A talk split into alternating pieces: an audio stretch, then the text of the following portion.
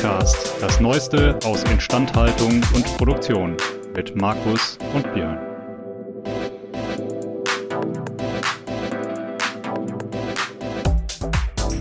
An dieser Stelle ein Dank an unseren Sponsor, denn dieser Podcast wird Ihnen präsentiert von Belfor DHD. Die Belfor DHD arbeitet jährlich an bis zu 3000 Maschinen und Produktionsanlagen von unterschiedlichen Herstellern. Das macht die Belfor DHD zu dem Dienstleister, wenn es um die herstellerunabhängige Wartung, Reparatur und Überholung von Maschinen und Produktionsanlagen geht. Mehr Infos zu unserem Sponsor finden Sie über den Link in den Show Notes. Herzlich willkommen hier wieder zurück bei unserem kleinen FVI-Podcast. Vielen Dank jetzt schon mal, dass ihr wieder alle dabei seid. Ähm, diesmal wieder mit einem extrem spannenden Gast aus dem Herzen der Instandhaltung. Neben dem fantastisch aussehenden Markus Ahauner haben wir nämlich heute Holger Denkmann hier bei uns. Hallo Holger. Hallo. Hallo Holger. Hallo ihr beiden. Holger, wie kommt es dazu, dass du heute bei uns in einem Instandhaltungspodcast sitzt? Hm, das ist eine gute Frage. ähm, zum, einen, zum einen, weil ich ähm, im Prinzip ähm, äh, euren Podcast eine, schon eine Weile verfolge und zum anderen, ähm, weil ich mit dem Thema Wartung, vorbeugende Wartung ähm, aufgrund meines Berufes, Berufes beziehungsweise meiner Berufung immer wieder zu tun habe. Und ähm, denke, dass das, ähm, äh, dass die Themen von meiner Warte her auch für andere interessant sein können ja, äh, du, du stellst dein Licht jetzt gehörig unter den Scheffel. ähm, dementsprechend. Das ist gemein, ähm, ne? Im Vorgespräch ja. hat er uns was ganz anderes erzählt. Ja, glaub, ja, ja. Also er ist einer der attraktivsten Teilnehmer, die wir hier überhaupt gewinnen können. Ich glaube, sowas, sowas, ja, da bitteschön, das muss man hier, Ehre wem Ehre gebührt. Ähm, Holger, hilf uns bitte nochmal auf die Sprünge. Wir kommen jetzt so ein bisschen in die Sicht der Versicherungsbranche. Kannst du das so ein bisschen umreißen? Ja, also ich selbst bin ähm, ähm, Sachverständiger für Bewertung von Maschinen und Anlagen, insbesondere auch für Schäden äh, von Maschinen und Anlagen und bin ähm, beim Landesgericht Salzburg da, darf, damit auch äh, allgemein beeidet. Ähm, insbesondere mit drei wesentlichen Fachgebieten. Das eine sind Schäden an Werkzeugmaschinen und deren Bewertung. Das zweite sind allgemeine technische Bewertungen und das dritte sind ähm, ja, Versicherungsermittlungen, Versicherungssummenermittlungen, Versicherungswertermittlung von Betriebseinrichtungen. Und okay, das ist auch das, was ich äh, im Prinzip ja seit 2000, Ende 2005 hauptberuflich mache. Ja, stellen wir direkt die Entertainment-Frage. Welcher dieser Bereiche liefert die spannendsten und lustigsten Geschichten? Alle drei zusammen, würde ich sagen. Alle drei zusammen, okay. Ja, also in, in dem Sinne, ähm, gut, ich bin von Hause aus natürlich ähm, eher aus dem, komme komm eher aus dem Werkzeugmaschinenbereich. Ja. Als gelernter Dreher ähm, ist das schon klar. Ähm, habe aber dann ähm, Konstruktionstechnik studiert, also Konstruktion, ähm, mal gelernt, wie man einen Motor aus dem Nichts nur aufgrund von irgendwelchen technischen Daten, die man später gerne haben möchte, ähm, äh, entwerfen kann. Und ähm, habe eigentlich nach meinem Studium äh, neben einigen äh, ja, Industriestellen dann irgendwann den Switch in die Versicherungsbranche geschafft und gemacht ähm, und habe dort ich sag mal so, das äh, Geschäft der technischen Versicherung ähm, von klein auf gelernt, um es mal so zu sagen. Und ähm, bin da eigentlich, ich sag mal, seit Anbeginn meiner Zeit in der Versicherungsbranche tätig und seit 2005 halt ähm, als Sachverständiger primär für Schäden. Ja. Das ist so ähm, mein Haupttätigkeitsgebiet, wobei ähm, mittlerweile, ich sage jetzt mal, die Auftraggeber nicht mehr nur alleine aus der Versicherungswirtschaft kommen, sondern halt auch aus, den, äh, aus der Industrie direkt. Ja. Ja, eines der Themen, äh, die wir beim letzten Mal besprochen haben, ist natürlich, ähm, und ich glaube, das ist eine der Sachen, die hier die besonders relevant sind, ähm, und zwar Schäden durch mangelnde Wartung, die nachher als Versicherungsschaden geltend gemacht werden sollen oder wo viele Leute auch fälschlicherweise davon ausgehen, dass sie gegebenenfalls auch durch ähm, Versicherungsleistungen äh, gedeckt sind. Mhm. Ähm, magst du dazu vielleicht mal sozusagen einen, als, als Experte einen, einen groben Abriss äh, über die Sachlage bieten?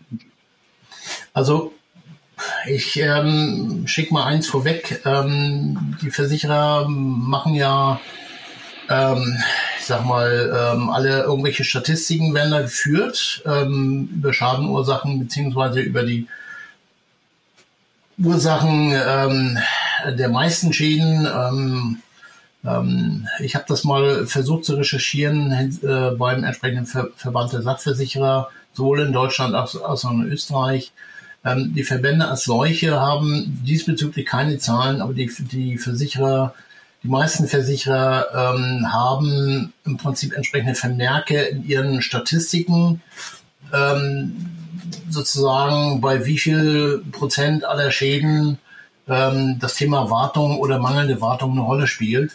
Ja. Ähm, aber sie rücken die Daten leider nicht raus. Also das ist schade. Ich gedacht, ich jetzt hier mit entsprechenden Daten ja. agieren, aber kann ich leider nicht. Ähm, aus meiner Erfahrung ähm, als Sachverständiger ist es eher so, dass ähm, das Thema Wartung ähm, grundsätzlich bei den bei der Schadenabwicklung eine Rolle spielt, weil ähm, gemäß den allgemeinen Versicherungsbedingungen, insbesondere im Bereich Maschinen, aber auch der Sachversicherung, ähm, sind ähm, sozusagen die, ist der Ersatz des Schadens, des eingetretenen Schadens gedeckt. Na? Aber ähm, wenn der Kunde dann aus dem Grund, weil er den Schaden hat, die Maschine sowieso nicht arbeitet, er dann noch ähm, Sachen mitmacht, die eigentlich Wartung sind, hm. so nach der Devise, die Maschine steht gerade, da können wir jetzt äh, gleich noch dies und jenes machen. Ähm, das ist dann üblicherweise nicht ähm, ähm, versichert, die Kosten dafür. Aber äh, viele Kunden versuchen es halt im Prinzip einfach mit einzureichen, so nach der, wir, wir probieren es einfach mal. Ja.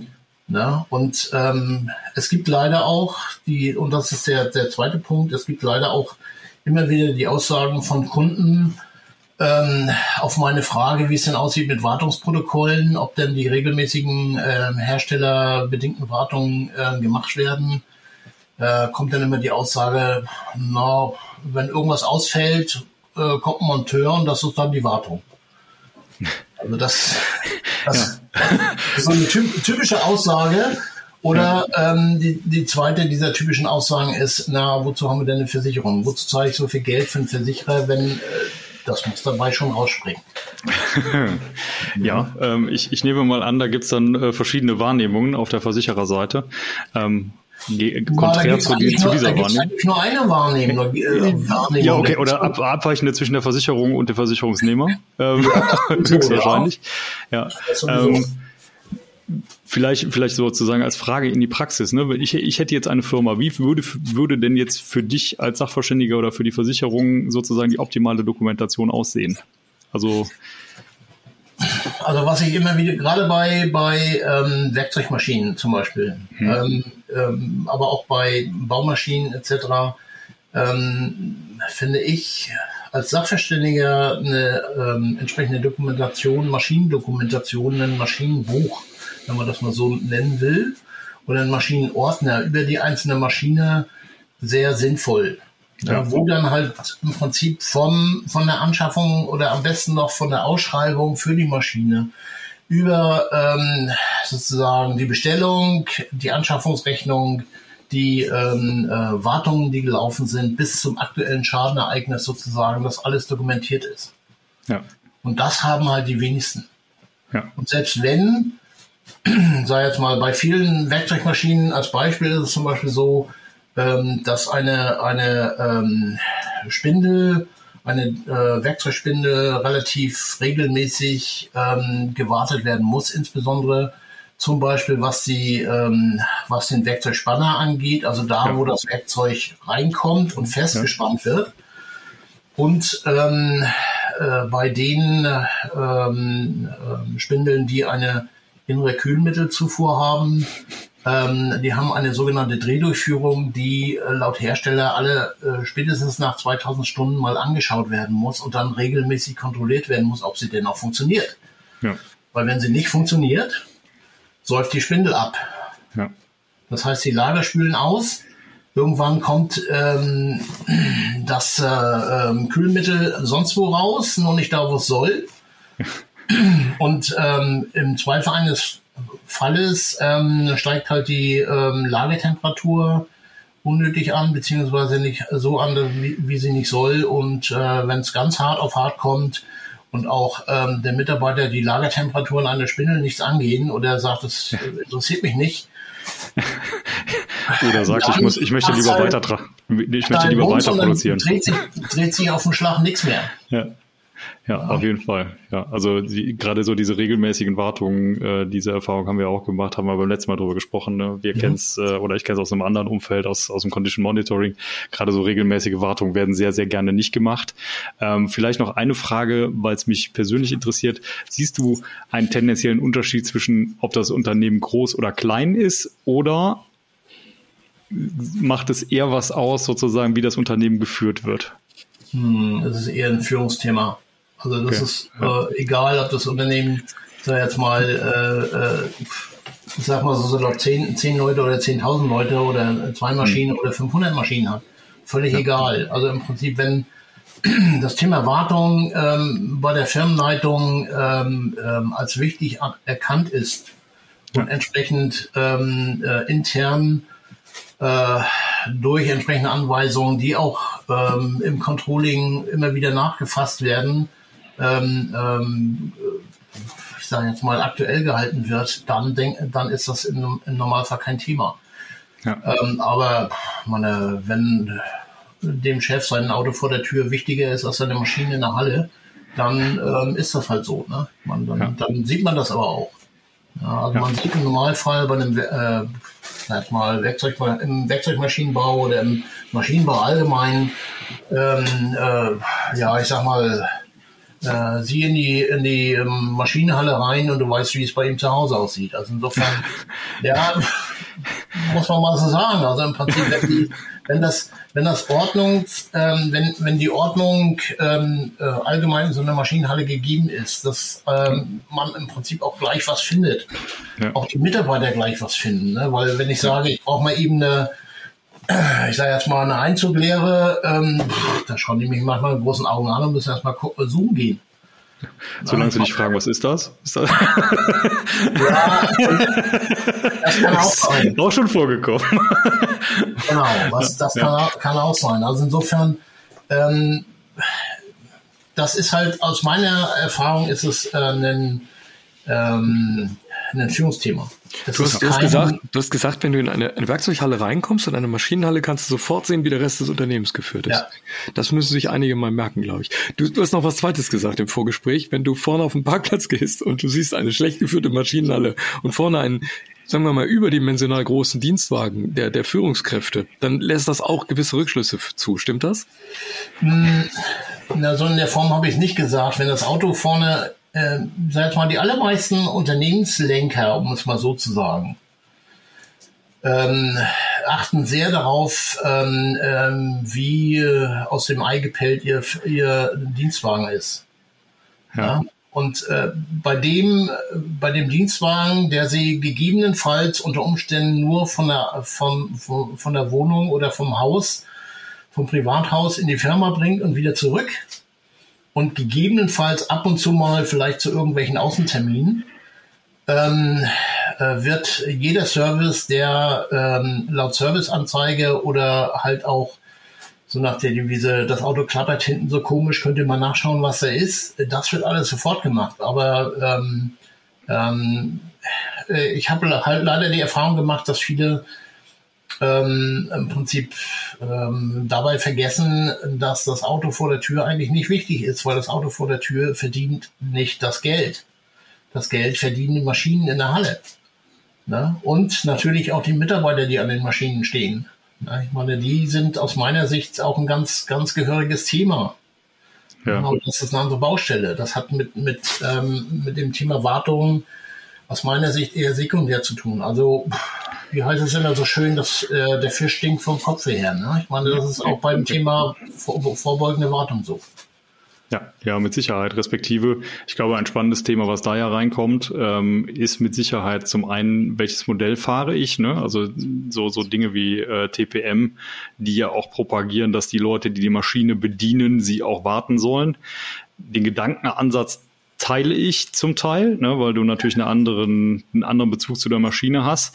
Mhm. Aber ich glaube, den Punkt, den du gerade angesprochen hast, ist natürlich noch ein anderer. Wenn du natürlich von der Unternehmensführung das A nicht vorlebst und B eher sagst, dreh doch mal den, äh, den Vorschub Override auf 120 Prozent, ja. ähm, dann ist das wenig glaubwürdig. Ne? Also insofern, äh, ich, ich glaube halt, die, die, die Rahmenbedingungen, die man selber vorgibt, ähm, sorgen halt auch für eine gewisse Pflege oder Nichtpflege des eigenen Materials. Ja, genau. So sieht so mhm. sieht's aus. Also ich sag mal bei den ähm, äh, was die Mitarbeiter angeht, was die Wartung äh, der Maschinen durch die Mitarbeiter angeht, ähm, ich sage jetzt mal, lass es mir noch noch ähm, eingehen, äh, wenn es sich um, wenn die Wartung sich auf, ähm, ich sage jetzt mal, äh, die wöchentliche große Reinigung äh, vom Wochenende, ähm, ich sage jetzt mal, bezieht. Aber richtige Wartung, äh, da sollte dann schon Personal ran, das sich damit auskennt. Ja, das auf jeden Fall. Das auf jeden Fall. Ich denke halt auch, ähm, es erfordert dann doch oft eine gewisse Ausbildung, äh, das auch selber tun zu können. Ähm, besonders wenn es halt in, in Spezialequipment geht. Ne? Also auch da wieder, ich glaube, eins der, der am meisten diskutierten Themen ist immer äh, Werkzeugmaschinen-Spindel, ähm, die wo es ja durchaus die Möglichkeit gibt, auch von den Spindelherstellern selbst geschult zu werden. Das lohnt sich in aller Regel nur für eine gewisse, für eine, erst ab einer gewissen Größe der eigenen Fertigung, das so zu ja. tun. Ähm, für die meisten Fälle glaube ich eher äh, lieber den, den Service des, ähm, des Herstellers selber in Anspruch nehmen, weil man muss auch sagen, es, es gibt auch Geschichten, die ich kenne, wo man so Spindeln auch kaputt repariert hat, weil man nicht so ganz genau wusste, was man getan hat. Und die Fälle gibt es, ja. gibt es auch entsprechende Unternehmen. Äh, mittlerweile hat sich da aber aus meiner Sicht die Streu sehr schnell vom Weizen getrennt. Ja.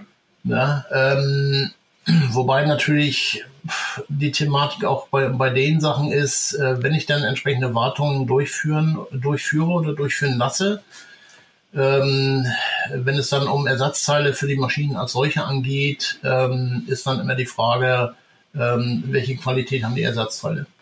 Ja. ja also insofern ja. habe ich eine Herstellerqualität der Ersatzteile oder nehme ich äh, im Prinzip, weil ich es über den Hersteller zum Beispiel nicht kaufen möchte, was ja viele auch machen, ähm, sage ich dann halt, okay, dann habe ich halt eine mindere Qualität der Ersatzteile, muss aber halt dann damit rechnen, dass diese Teile nicht so lange halten, wie sie ursprünglich vom Hersteller waren. Die, der, der klassische, also eins der klassischen Ersatz, äh Quatsch, Entschuldigung, Instandhaltungsstrategien ist ja diese Frage der strategischen Ersatzteile, die man sich hinlegt. Hast du irgendwelche Empfehlungen? Also würdest du sagen, Unternehmen fahren besser, wenn die sich so zum Beispiel diese A, B, C Kategorien einteilen von Ersatzteilen und sich, das ist natürlich vorher eine fürchterliche Engineering-Arbeit, man muss die erstmal alle erfassen, die Materialstammnummern immer wieder auf den aktuellen Stand bringen oder irgendein anderes Lagersystem, das man dann mhm. führt. Und da muss man noch rechtzeitig nachbestellen und hat natürlich dann auch noch ein Anteil gebundenes Kapital. Und der Vorteil ist ja dann immer, dass man unabhängiger von Lieferketten wird. Hättest du da einen Ratschlag für unsere Zuhörerinnen? ähm, ja, ähm, das ist schwierig zu sagen, weil im Prinzip, ähm, also wenn ich jetzt, äh, zum, um jetzt beim Werkzeugmaschinenbau zu bleiben oder beim, beim, äh, beim Maschinenbau allgemein, wenn ich jetzt ähm, Werkzeugmaschinen für ich sage jetzt mal, ich habe äh, 30, äh, 50 Maschinen und davon sind 30 Maschinen vom selben Hersteller, dann würde ich sagen, hm. lohnt es sich schon, gewisse Teile, von denen ich weiß, dass sie in der Großzahl der dortigen Maschinen vorkommen, gegebenenfalls mal liegen habe oder zumindest ähm, ein entsprechendes ähm, Ersatzteilmanagements oder einen Ersatzteilvertrag mit dem Hersteller habe, dass äh, ähm, ich dann halt über zum Beispiel Wartungsverträge ähm, für bestimmte Teile, ähm, was weiß ich, 24-Stunden-Lieferungen vereinbaren kann, etc. pp.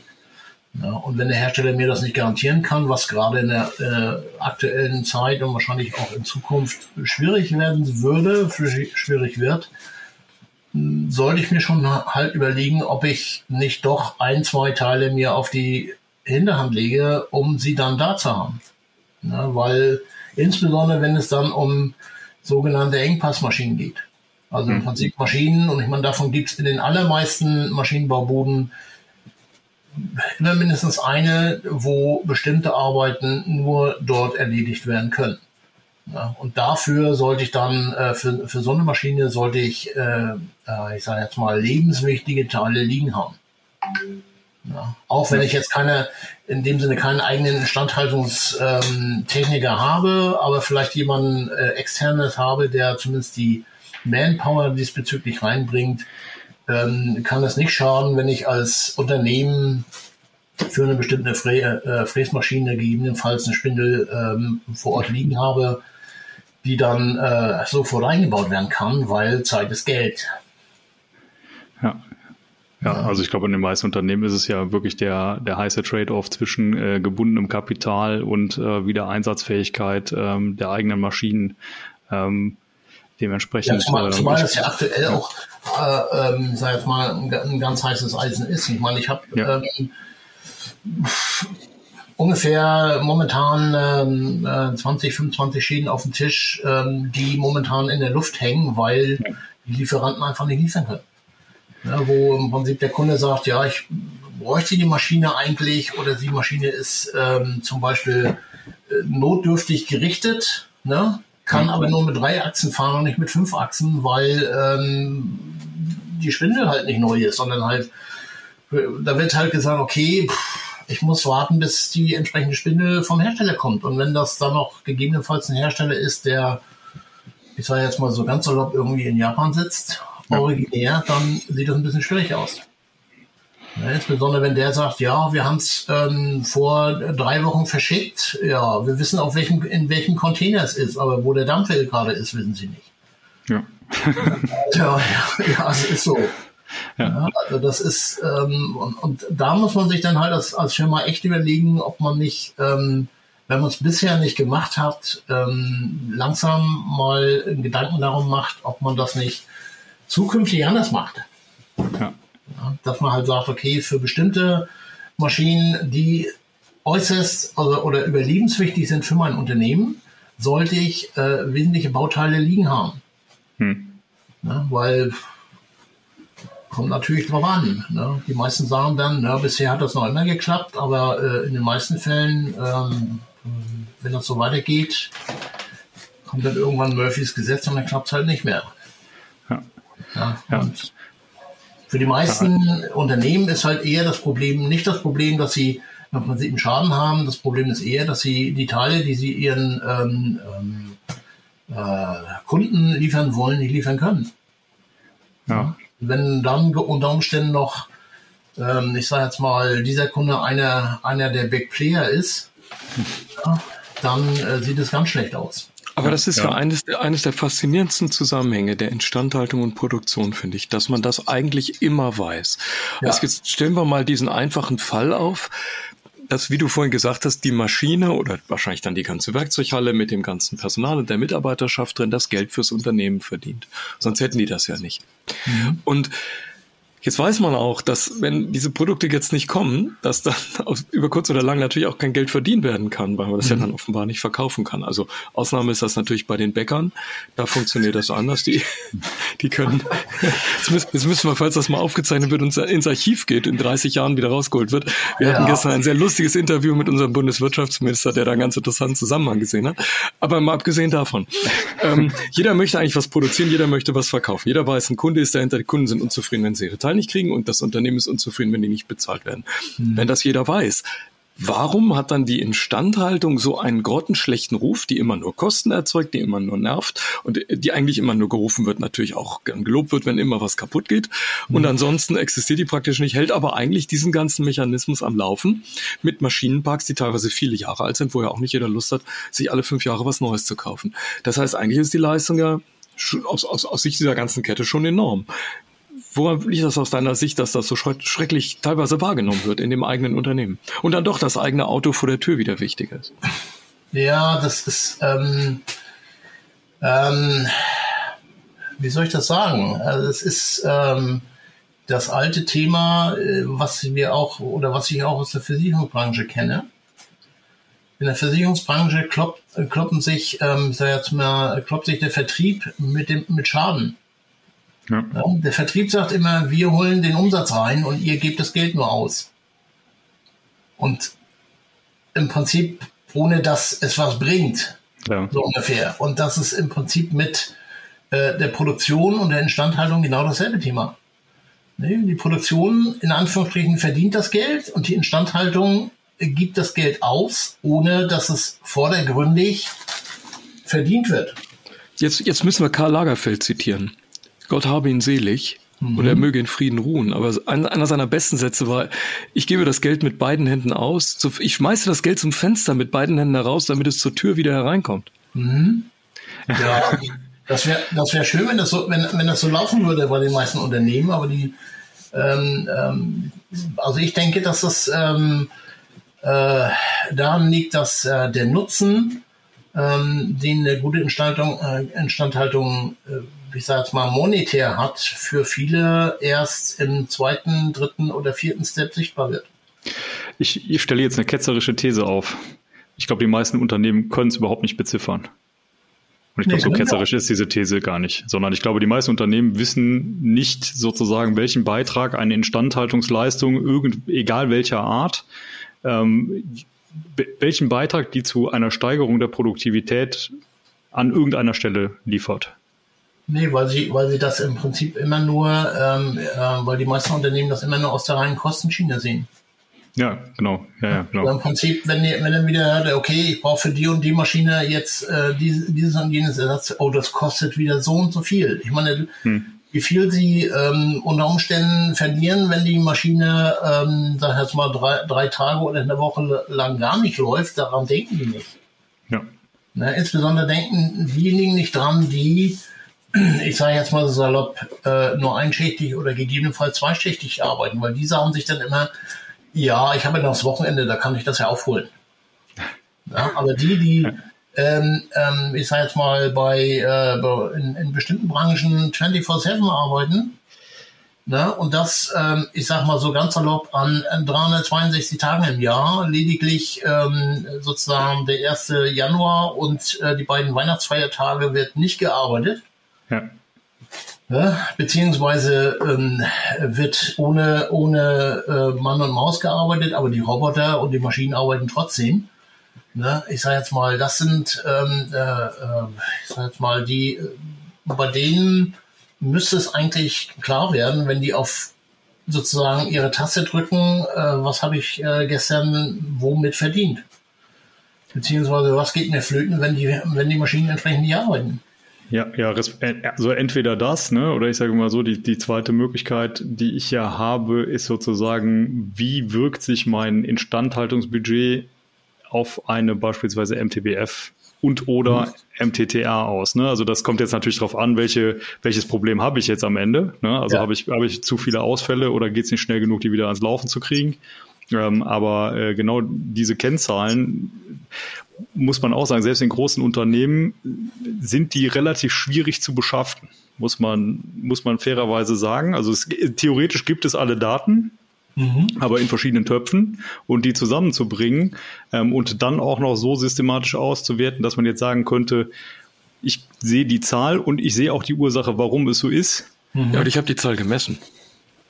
Ja, ja, also das, das, ja, ist, ja, das, das ist ja erstaunlich. Also das, ich, ich, ich sage das ja, glaube ich, in jeder dieser Sendung. Ähm, die Instandhaltung wird gemessen an den Kosten und an der Verfügbarkeit. Die Kosten messe ich, die Verfügbarkeit nicht. Mhm. Das muss man sich leisten können.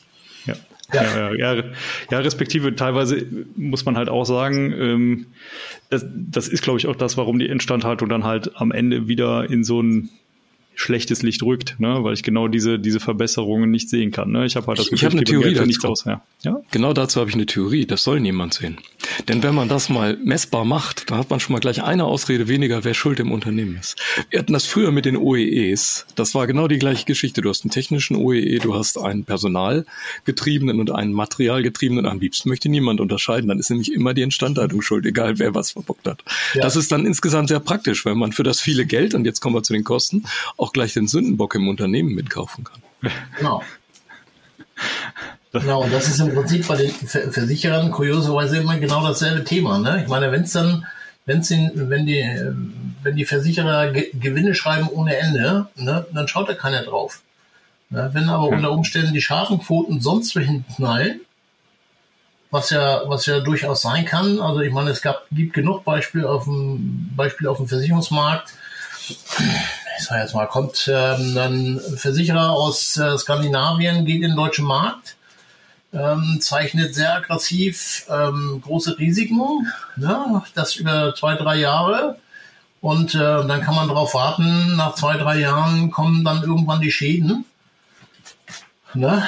Und dann ähm, ist es halt unter Umständen so, wie es schon ein paar Mal vorgekommen ist, dass dann gegebenenfalls ähm, der Versicherer sich komplett zurückzieht und das Geschäft verkauft. Ja. Also insofern, ähm, weil man halt ähm, zwar als, als äh, Vertriebsvorstand oder als Vertriebschef ähm, zwar sieht, okay, ich habe den und den äh, den und den Umsatz gemacht, das ist ja immer das mhm. Thema dann, der Umsatz, aber im Prinzip äh, wichtig für ein Unternehmen, egal ob jetzt Versicherer oder Maschinenbauunternehmen, ist das, was hinten übrig, übrig bleibt nach Abzug aller Kosten. Ja, und ähm, wenn dann im Prinzip äh, die Schadenabteilung zum Beispiel nicht ähm, entsprechend ausgestattet ist mit Manpower, die dann das auch handeln kann, dann äh, kannst du es vergessen.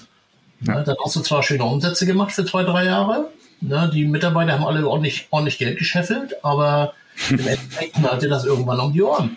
Ja. Und ich sage jetzt mal, die Versicherer, die es geschafft haben, ähm, ich sage jetzt mal, ihre Schadenabteilung ähm, entsprechend auszubilden. Die wissen auch ganz genau, dass ähm, jeder äh, Mitarbeiter im Schaden, egal ob er jetzt im reinen Innendienst tätig ist oder im Innendienst und im Außendienst oder nur im Außendienst, die wissen ganz genau, Schaden erwirtschaftet seine eigenen Kosten. Locker. Hm. Ne? Teilweise kann man auch sagen, äh, eine Schadenabteilung, äh, die meisten Schadenabteilungen erwischen locker, äh, erwirtschaften locker das Doppelte ihrer Kosten. Ja. Ne? Und äh, ich sage jetzt mal so, kann, muss man im Prinzip Instandhaltung aussehen. Das ist im Prinzip die Instandhaltung in einem entsprechenden Unternehmen, egal ob es jetzt, ähm, was weiß ich, ein Baubetrieb ist oder irgend sowas. Ähm, ich sage, man sorgt halt dafür, dass die Bude läuft. Ja. Ne? Weil die meisten, ähm, äh, gerade ich sage mal, bei Bauunternehmen sehe ich das sehr viel, auch bei Landwir äh, landwirtschaftlichen Betrieben, ähm, dass sie ihre eigenen, ähm, äh, äh, die, die meisten Reparaturen alle selbst machen. Ja. ja? Also es gehört äh, in vielen mittelständischen Bauunternehmen äh, zum guten Ton, eine eigene Werkstatt zu haben. Ja. ja? Eben weil halt die ähm, Manpower der äh, vieler ähm, Reparaturwerkstätten endlich ist. Ja. Und die auch nicht so schnell können, weil ich sage jetzt mal, einen eigenen Mitarbeiter kann ich schon dazu verknacken, wenn halt äh, der Wacker um äh, Freitagnachmittag um 16 Uhr ausfällt, zu sagen, hör zu, ähm, das Ding muss laufen. Ja. ja. Genau, also ich, ich glaube halt auch, ne, gerade wenn ich wenn ich im Haus habe, die Kapazität und die Leute können es selber machen, ne, meine Reaktivität steigt halt mhm. rapide an. Also ja. zum einen, zum einen ich sage jetzt mal, der Baggerfahrer, der im Zweifelsfall eine kleine Reparatur selber machen kann, der hat A, während der Zeit, wo der Bagger nichts machen kann, kann der in aller Regel ne, mhm. äh, auch nicht so viel machen. Ne? Das heißt, die Ressource steht und mein, mein äh, eigentliches Baugerät steht auch. Das mhm. heißt, eigentlich äh, bin ich damit ganz gut aufgestellt. Ich glaube, die große Herausforderung ist halt, die richtige Balance zu finden zwischen dem, was ist noch intern möglich und was muss ich irgendwo inter, was muss ich extern vergeben, weil die Komplexität einfach zu groß wird oder halt, wie wir es eben auch schon gesagt haben, irgendwann vielleicht auch die Qualität leidet, weil ich halt kein entsprechendes Fachpersonal habe. Ähm, das ist naja, mit Sicherheit ein anderer Punkt. Wenn ich zum Beispiel jetzt mal von, von ähm, was weiß ich, Landwirten ausgehe oder Lohnunternehmer, mhm. ja, ich meine, es gehört heutzutage, zumindest hier in Deutschland, zum guten Ton, dass du als Lohnunternehmer vorher nach Möglichkeit Landmaschinenschlosser gemacht hast. Ja. Dann kannst du das alles alleine prinzipiell. Hm. Ja, du brauchst vielleicht, weil du es, äh, weil du technisch aufgrund deiner deiner eigenen Werkstatt nicht, äh, einer eigenen Werkstatt nicht so ausgerüstet bist, mu kann, muss es vielleicht sein, dass ja. du für bestimmte Reparaturen dein Gerät in die Werkstatt bringst. Aber alles, was so normale Wartungsgeschichten angeht, kannst du alleine machen. Ja. ja du musst deinen äh, dein, äh, Schlepper nicht für einen Ölwechsel in die Werkstatt bringen. Das, das machst du alleine. Ja. ja. Insofern und ähm, ähm, gerade, also ich, aus meiner Erfahrung her sind Landwirte im Normalfall äh, Lohnunternehmer, äh, denen ist zum Beispiel bewusst, dass äh, sie äh, ihre Sachen regelmäßig warten müssen. Ja. Weil die wissen ganz genau, äh, mhm. der Maschinenpark da draußen in der Halle, der verdient mein Geld. Und wenn der nicht läuft und die, das Thema ist in den meisten Fällen so, dass wenn irgendwas passiert, passiert es genau dann, wenn, wenn sie es am wenigsten brauchen können. Nämlich wenn zwei Wochen Ernte sind. Na, wenn du ja. genau weißt, du hast jetzt zwei Wochen Maisernte und dann steigt dieser scheiß Mähdrescher aus, ne? Ja. So, und wenn du dann sagen kannst, okay, ähm, ähm, ähm, ich weiß, dass es der Fahrmotor ist von der, von der Hinterachse, einer der beiden, ähm, ja, dann du machst das notfalls alleine. Oder du holst dir einen Techniker vom, von der Werkstatt mit und machst das mit dem zusammen. Ich entstamme einer Familie von Landwirten seit vielen hundert Jahren. Und also ich, ich, will nicht sagen, seit 300 Jahren haben die eine Ausbildung als Schlosser, aber die meisten sind auch gleichzeitig Mechaniker, Schlosser und Karosseriebauer. Gen genau aus dem einen Grund. Genau. Tatsächlich. Also ich bin übrigens heilfroh, dass ich den Beruf nicht genau. habe. Bei den, bei den, äh, ich sage jetzt mal, das mag bei denen sein, bei den, bei vielen Bauunternehmen, mittelständischen Bauunternehmen, die haben halt da eine eigene Halle. Ja wo sie eine entsprechende Werkstatt drin haben, die auch nicht so ausgestattet ist, wie es jetzt eine professionelle Werkstatt ist. Aber für die allermeisten Re äh, Wartungssachen, Reparatursachen reichen die Sachen locker. Ja. ja und ähm, wenn ich sehe, was draußen bei irgendwelchen Reparaturen läuft, wenn dann im Prinzip ein, ein äh, neuer Zahnkran für einen, für einen Bagger geliefert wird auf die Baustelle, weil sie ihn nicht runtergekriegt haben, Ne, dann wird dann halt äh, unter Umständen mit zwei Baggern und einem Radlader wird halt der Oberwagen abgehoben. Ne? Ich meine, das geht alles, wenn man will. Ja, weil, wo jeder sagen würde, scheiße, da brauchst du einen gescheiten Kran etc. pp. Na, wenn du das nicht hast, wenn das, wenn es die, äh, die Möglichkeit vor Ort nicht hergibt, dann musst du es halt so machen. Du musst dir halt was einfallen lassen. Ne? Und ähm, ähm, von, von daher, ich meine, gerade so alles, was so mobiles Equipment hat, die sind aus meiner Sicht, was das Thema Wartung angeht, äh, in den allermeisten Fällen sehr gut aufgestellt. Ja. Natürlich gibt es auch da schwarze Schafe, habe ich auch schon kennengelernt, die dann halt sagen, ja, okay, wenn es sein muss, ne, so, so ungefähr. Das Thema dort ist, wenn du, ähm, ähm, also ich sag mal zum Beispiel Radlader, der geleast wird von einem der großen Hersteller ja. Liebherr, Caterpillar etc. pp. Ja, da weißt du ganz genau, okay, ähm, äh, was weiß ich, alle 500 Betriebsstunden muss das Öl gewe gewechselt werden. Dazu fährt dann extra von, von der Werkstatt einer raus und macht das. Und es wird entsprechend protokolliert. Ja? Wenn das Gerät im Prinzip ähm, von dem Unternehmen gekauft wurde und ähm, ähm, dann kann es sein, dass der Ölwechsel gemacht ist, kann aber auch sein, dass er nicht gemacht ist. Ja. ja? Ja. Das hängt dann auch wie im normalen Maschinenbau auch davon ab, was unternehmensleitungstechnisch abgeht. Das bringt uns eigentlich auf einen schönen Punkt, den ich noch ansprechen wollte, nämlich ähm, genau wie du es eben gesagt hast, Leasing ist ja jetzt nur eine Variante davon, ne, aber es gibt ja auch durchaus die Bestrebungen und die Tendenzen, quasi Komplettpakete anzubieten, ne, aus je nachdem aus nach Ausbaustufe ähm, aus quasi der Maschine, der Wartung und gegebenenfalls sogar noch einer Versicherung. Also im ganz extremsten Fall kaufe ich mir keine Maschine mehr, sondern Produktionskapazität. Jetzt mal ganz ja. überspitzt gesagt. Ja. Ähm, vielleicht aus deiner praktischen Perspektive ist das ein Konzept, was Zukunft hat und von dem du erwartest, dass dann auch sozusagen die Zuverlässigkeit ansteigt? Hm also ich denke eher, dass es ein, ähm, ein Thema für ähm, Neumaschinen ist, mhm. ähm, bis zu einer gewissen, bis zu einem gewissen Alter. Ja. Ähm, ähm, die, wo dann im Prinzip gesagt wird, okay, ähm, ich sage jetzt mal, ich weiß, dass das Thema im, im Bereich, im Baubereich und im Landmaschinenbereich ziemlich häufig ge gemacht wird, ja. häufiger eigentlich im Baubereich als im, zum Beispiel im Landmaschinenbereich. Ähm, und dort wird dann gesagt, okay, wir machen es über, was weiß ich, vier Jahre, fünf Jahre und äh, danach ähm, sozusagen wird das Fahrzeug übernommen. Ja. ja und ähm, natürlich kann man dann sagen, okay, ich habe zumindest für die ersten fünf Jahre einen äh, ähm, Wartungsverlauf, den ich entsprechend nachprüfen kann, wo ich mir sicher sein kann, dass es der Hersteller entsprechend gemacht hat, weil er das ja auch selbst so verkauft. Ähm, alles, was danach passiert, weiß ich nicht. Ja. ja. Das hängt dann davon ab, ob denn der, der Eigentümer sagt, okay, ähm, ich habe mich an den in Anführungsstrichen Luxus eines Wartungsvertrages gewöhnt. dass ich mich faktisch um nichts kümmern muss ja. und zahlt halt diese, diese Kostenposition weiter, so, äh, wo dann halt im Prinzip der Reparat die Reparaturfirma oder halt der, der Händler ähm, automatisch das alles weitermacht. Äh, in den allermeisten Fällen ähm, werden aber dann die Maschinen wieder zurückgegeben oder sie werden halt rausgekauft aus dem Vertrag. Ja. Und ähm, das Thema Wartung ist dann nicht mehr so wichtig. Ja, respektive, ich glaube, dann fängt ja auch irgendwann so, so ein Kipppunkt an. Ne? Ab einem gewissen Maschinenalter ähm, habe ich natürlich einfach einen vermehrten Verschleiß an mehr ja. Teilen. Ne? Und ja. das heißt, die, die, die Wartungssituation wird natürlich auch intensiver. Also das heißt, irgendwo gibt es mit Sicherheit auch einen, einen, einen Punkt, an dem das äh, Ganze rentabel wird. Ne? Ja, ähm, wobei natürlich die, die Hersteller dann wieder ähm, kommen und sagen, ähm, okay, ich mache äh, sozusagen meinem Kunden ein Angebot, was er nicht ablehnen kann. Ja, Klar. Wo ja. dann im Prinzip ähm, in Anführungsstrichen, ähm, äh, ich sag jetzt mal, die, die, der, der Leasingpreis für die neue Maschine unter der alten liegt und etc. pp. Also insofern, das sind, sind halt alles so Sachen, äh, das sind dann die Verkaufstricks, die dazukommen.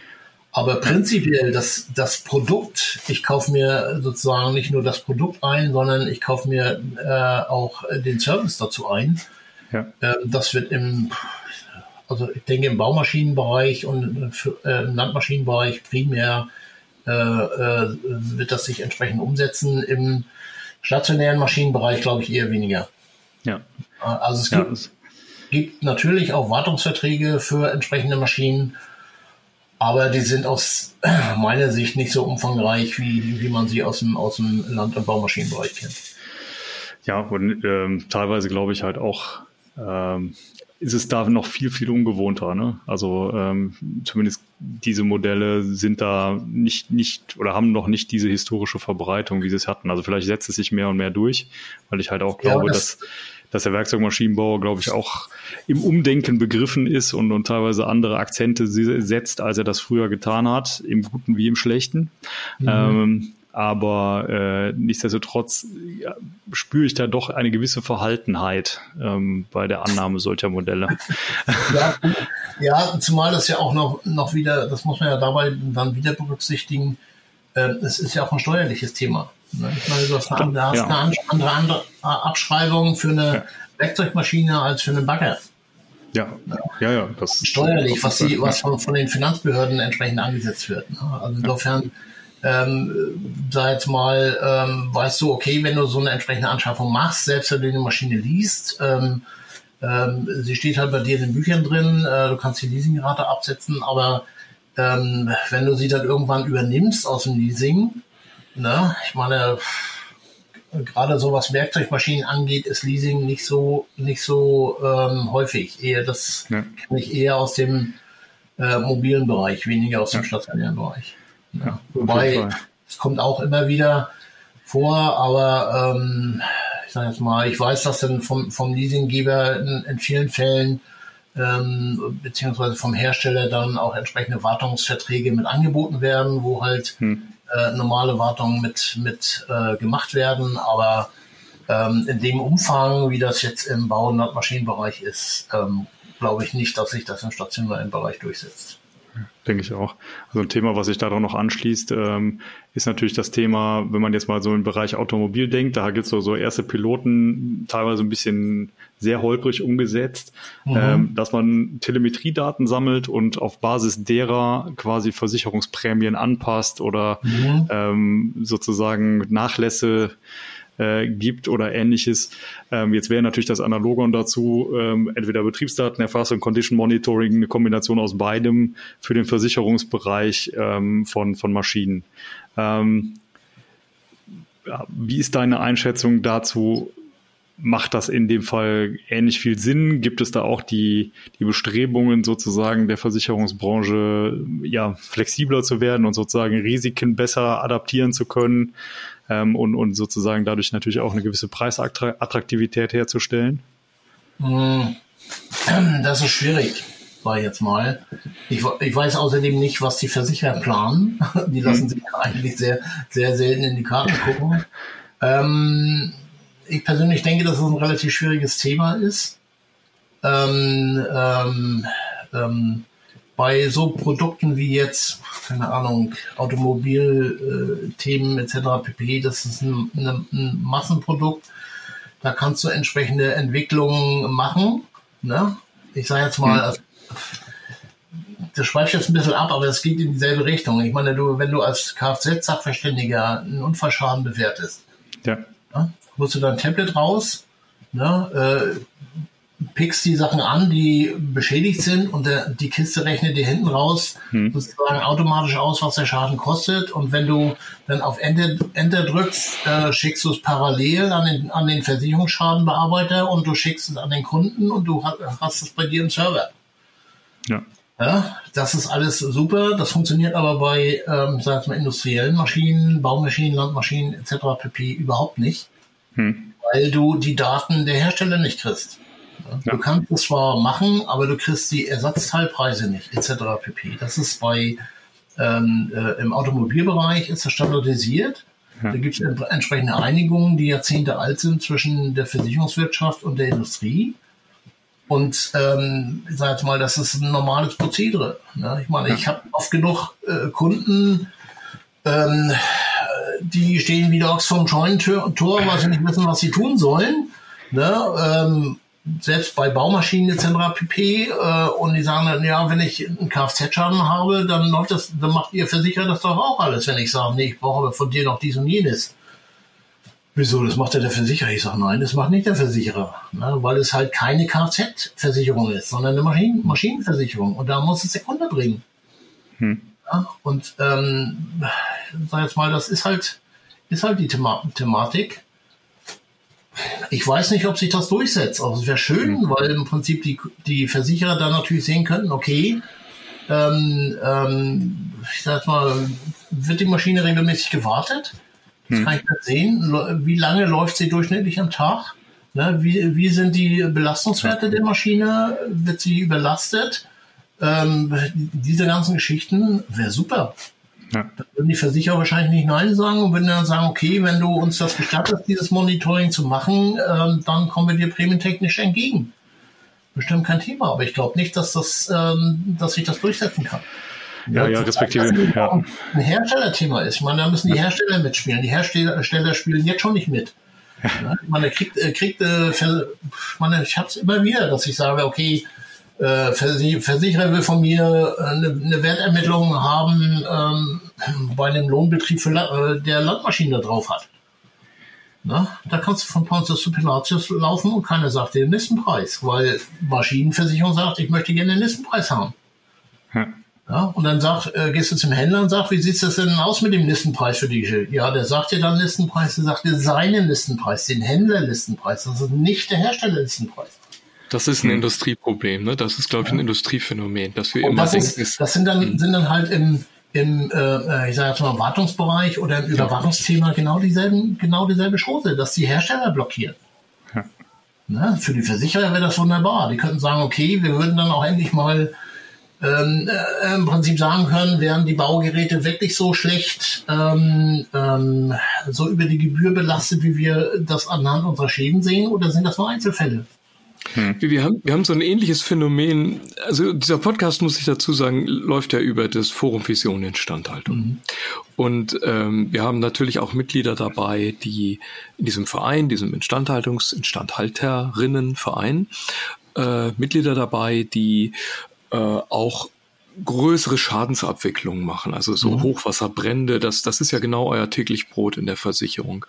Und äh, du hast uns in dem Vorgespräch ja schon mal einen Geschmack gegeben, vor welchen Problemen sowohl diese Schadensabwickler stehen. Das ist ja ein, also ein Instandhaltungsthema ganz anderer Qualität, wo dann auf einmal eine ganze Halle oder eine ganze Firma, wenn man bechert, an einem Standort im Hochwasser versinkt oder, mhm. oder, oder, oder in schmürgeligen äh, Kunststoff Einlagerung lebt, weil es da einen Großbrand gegeben hat und das ganze Kunststoff überall zusammengeschmolzen ist und so weiter. Und dann aber jetzt auch die in Windeseile natürlich diesen Betrieb wiederherstellen müssen. Äh, da jetzt aber auch vernünftige Preise abgeben müssen, so viele von diesen qualifizierten Fachunternehmen gibt es überhaupt nicht auf dem Markt. Jetzt treten wahrscheinlich immer dieselben zwei oder drei gegeneinander an. Jetzt sagt ihr als Vers also du als Gutachter zu den Versicherern, wir brauchen Preisvergleiche, damit das irgendwie mal gewichtet werden kann. Es sind aber dieselben drei, die wir schon kennen. Und äh, jetzt bist du, glaube ich, in dieser Vermittlerrolle, ne, wenn ich das richtig verstanden habe, das sowohl technisch zu bewerten als auch kaufmännisch zu vergleichen. Mhm. Kannst du darüber vielleicht noch, ein, noch einen Satz verlieren, wie, so, wie sowas dann funktioniert? ja. Ich meine, niemand will einen Schaden ein bisschen haben, aber es ist geplaudert, ne? Ich meine, es ist halt also, wir, wir klappen das auch gleich wieder zu. Wir gucken da jetzt nee, nur so ganz, ganz vorsichtig hinein. Also, jetzt mal meine Aufgabe ist, ähm, bei ähm, solchen Schäden natürlich auch, ähm, wie heißt denn das schön, das Schadenmanagement zu machen. Ähm, das heißt, äh, für den Versicherer im Prinzip, ähm, wenn man so will, ähm, den Kopf hinzuhalten unter Umständen Ne? Und äh, zu sagen, okay, alles was den Schaden angeht, was die Abwicklung des Schadens angeht, geht über meinen Tisch. Ne? Das heißt, ich muss dann im Prinzip sorgen, okay, wenn wir, ich sag mal ein Beispiel, Hochwasser 2013 bei Deckendorf, na, wie sagte der Firmeninhaber so schön, vom ersten Wasser bis äh, 2,50 Meter Höhe waren es 20 Minuten. Mhm. Da hast du nicht viel Zeit. Ne? Also der hatte nicht mal Zeit, also der hatte im Prinzip bei vielen Maschinen, also bei einigen Maschinen war es so, dass er dann im Prinzip ähm, ähm, die Achse mit der Spindel nach ganz oben gefahren ist, in der Hoffnung, dass sie vielleicht hält, ne? dass sie nicht mhm. im Wasser geht. Ähm, bei anderen Maschinen äh, konnte er gerade noch Not ausdrücken. Ne? Ansonsten, ich meine, nach 20 Minuten, wenn das äh, steht in der Halle 250 ist Wasser hoch, die Mitarbeiter äh, sind alle auf dem Dach inklusive er selbst, und sie warten auf ähm, irgendwen, der mit dem Schlauchboot vorbeikommt und sie abholt. Ne, weil, ja, war halt so. Und in dem Fall ist es dann so, ähm, dann hast du zum einen den Gebäudeschaden, du hast den Schaden an der, an der Einrichtung. Ähm, du musst bei so einem Wasserschaden oder auch bei so einem Feuerschaden musst du relativ zeitnah agieren, weil du ansonsten alle deine Werte, die du da hast, verlierst. Ne, du musst im Prinzip so äh, alles, was irgendwie aus Metall ist, wenn das grobe Wasser weg ist, alles, was irgendwie aus Metall ist, musst du, ähm, ähm, ich sage jetzt mal, äh, trocknen, musst es kon konservieren und musst es dann äh, so lassen, wie es ist. Hm. Ja? Also nicht sagen, du musst es erstmal abtrocknen. Nee, du musst es grob trocknen, musst es konservieren und musst es dann in dem Zustand lassen, wie es da gerade ist ne, damit sozusagen der Rost, der da ähm, schon angreift, nicht weitermacht. Ne? Mhm. Weil dann hast du eine Chance, hinten raus über einen Sanierer äh, die Einrichtung zu retten. Wenn, du das, wenn, das, wenn das nicht passiert, und das ist halt auch das Thema bei diesen, äh, wahrscheinlich auch in, in, bei vielen Schäden im Ahrtal letztes Jahr, ne, dass im Prinzip diese Sachen alle nicht äh, gelaufen sind. Unabhängig davon, äh, wenn du dann noch Schlammeintrag hast, etc. pp, sieht es ja noch schöner aus. Hm. Ja, wenn du äh, relativ klares Wasser hast äh, oder Löschwasser hast, dann kannst du relativ viel machen. Aber wie, da kommt, kommt noch Schlamm mit rein, dann sieht das ein bisschen schwierig aus. So, dann wird dann gesagt, okay, ähm, keine Ahnung, geschätzter Schaden, sag jetzt mal 5 Millionen. Ja, wir brauchen Sanierer Gut, da, da gibt es zwei, drei, die die Größenordnung machen, die das auch können in der Größenordnung. Und dann mache ich eine Ausschreibung. Na, dann sage ich, okay, das und das ist zu machen. Äh, die und die Sachen müssen gemacht werden. Unter Umständen ähm, habe ich in Anführungsstrichen Glück, dass ich noch einen Chemiker mit im Boot habe, der dann im Prinzip eine genaue Arbeitsanweisung gibt, wie bestimmte Sachen zu reinigen sind. Hm. Ja? damit sie danach weiterverwendet oder wiederverwendet werden können. Und ähm, ich muss dann für den Versicherer ausrechnen, äh, beziehungsweise für den Versicherer und den Kunden ausrechnen, äh, welches Angebot das günstigste ist. Ja, und manchmal geht es halt nur so, indem man dann halt sagt, okay, keine Ahnung, 10.000 Stunden äh, vom normalen Sanierungsfacharbeiter äh, gerechnet, 10.000 10 Stunden für den Vorarbeiter, äh, 2.000 Stunden für den Meister, sonstiges Material noch dazu, gibt halt Summe X.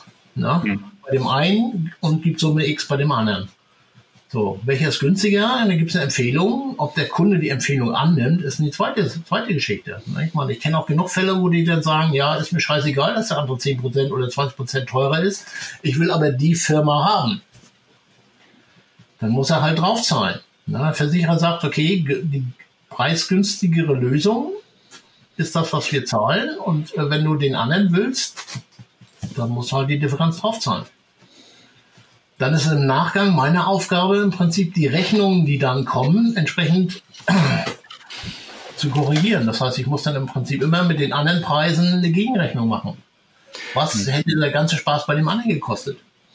Wenn wir jetzt ja, irgendwann, irgendwann bei diesen Größenordnungen geht es dann irgendwann dahin, äh, bei so großen Schäden, ähm, dass man irgendwann äh, auch von Seiten der Versicherer da, dahin geht, äh, wenn absehbar ist, dass die Sanierung nur noch einen bestimmten Zeitraum geht oder die Kosten in einem, ich sage jetzt mal, überschaubaren Rahmen sind, dann wird halt unter Umständen gesagt zu den Sanierern, sag mir mal, wie viel brauchst du jetzt noch? Ne, monetär. Hm. Und dann mit einem Deckel drauf gemacht, dann ist das Thema durch. Vielleicht, wie lange die dann hinten raus noch brauchen, ist deren Geschichte. Wenn die sagen, sie können es zu dem Preis machen, dann ist das durch. Wenn wir jetzt noch ganz kurz Werbung machen für diese Fälle, für, für, für sowohl den Fall, wir wollen ja keine Werbung machen, aber wenn wir da so ein bisschen so mal das beleuchten, was kann in der Branche eigentlich so passieren? Also es gibt dieses Geschäft dieser, wir nennen sie mal dieser sehr großen Schadenssanierer und dann umgekehrt der Versicherer.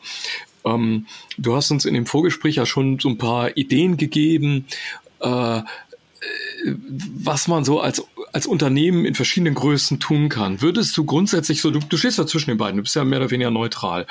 Würdest du Unternehmen empfehlen, in solche Versicherungen reinzugehen?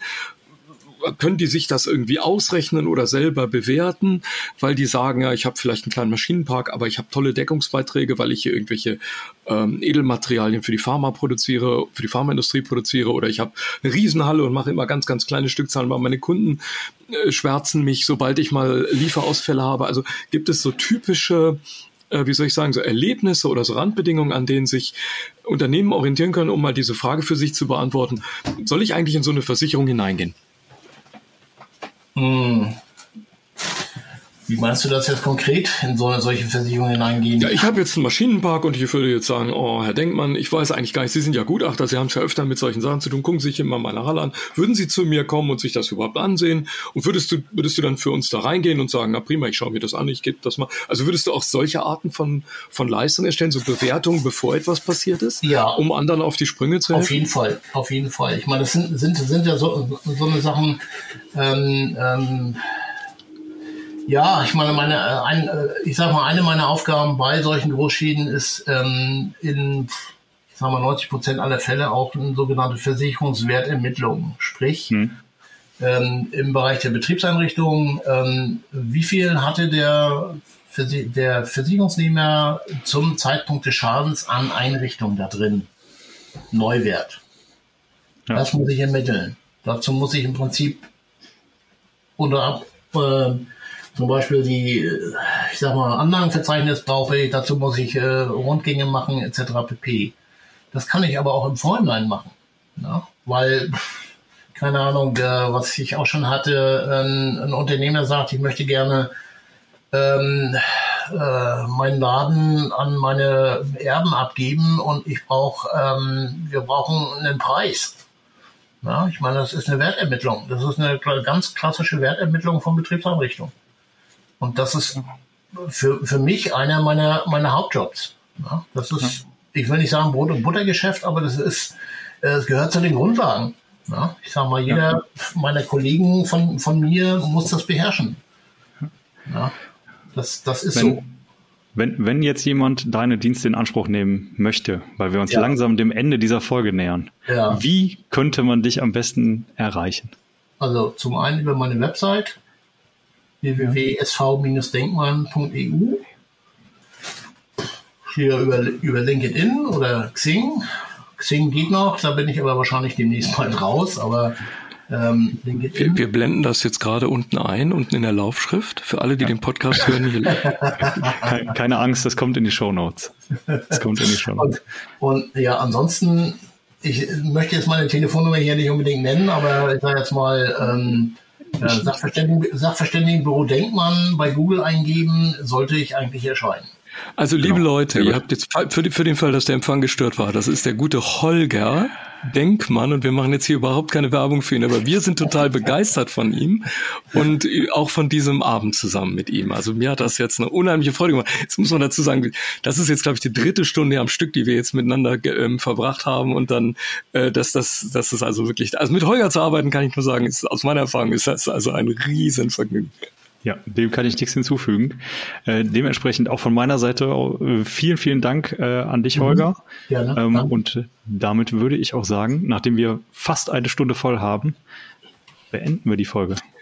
Und nicht ohne, dass wir ein bisschen Werbung für das Forum Vision Instandhaltung gemacht haben und natürlich für unseren großartigen Sponsor, den wir dann extra nochmal erwähnen, dem wir das natürlich auch äh, monetär unterstützt verdanken, dass wir diese Sachen produzieren dürfen. Das kann man immer gar nicht oft genug sagen. Und ich glaube, Björn, das ist der Zeitpunkt, an dem wir, ich weiß es nicht genau, haben wir die 100 Folgenden schon überschritten. Also wir entwickeln uns zu einer kleinen ja. Fangemeinde. Da können Markus Lanz und Richard David Brecht demnächst einpacken.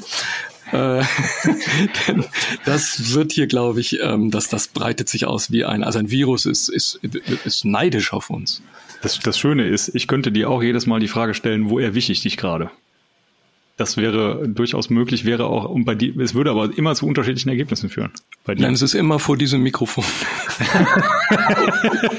ist auch eine, ist auch eine, eine, eine gute Antwort. Okay, ausreichend Werbung für alle gemacht. Ähm, ja, allen Hörerinnen und Hörerinnen, äh, Hörerinnen und Hörern, vielen Dank fürs Zuhören. Holger, dir vielen Dank fürs Dabeisein. Gerne. Markus, dir auch wie immer vielen Dank fürs Dabeisein und bis zum nächsten Mal. Ja, tschüss. Tschüss.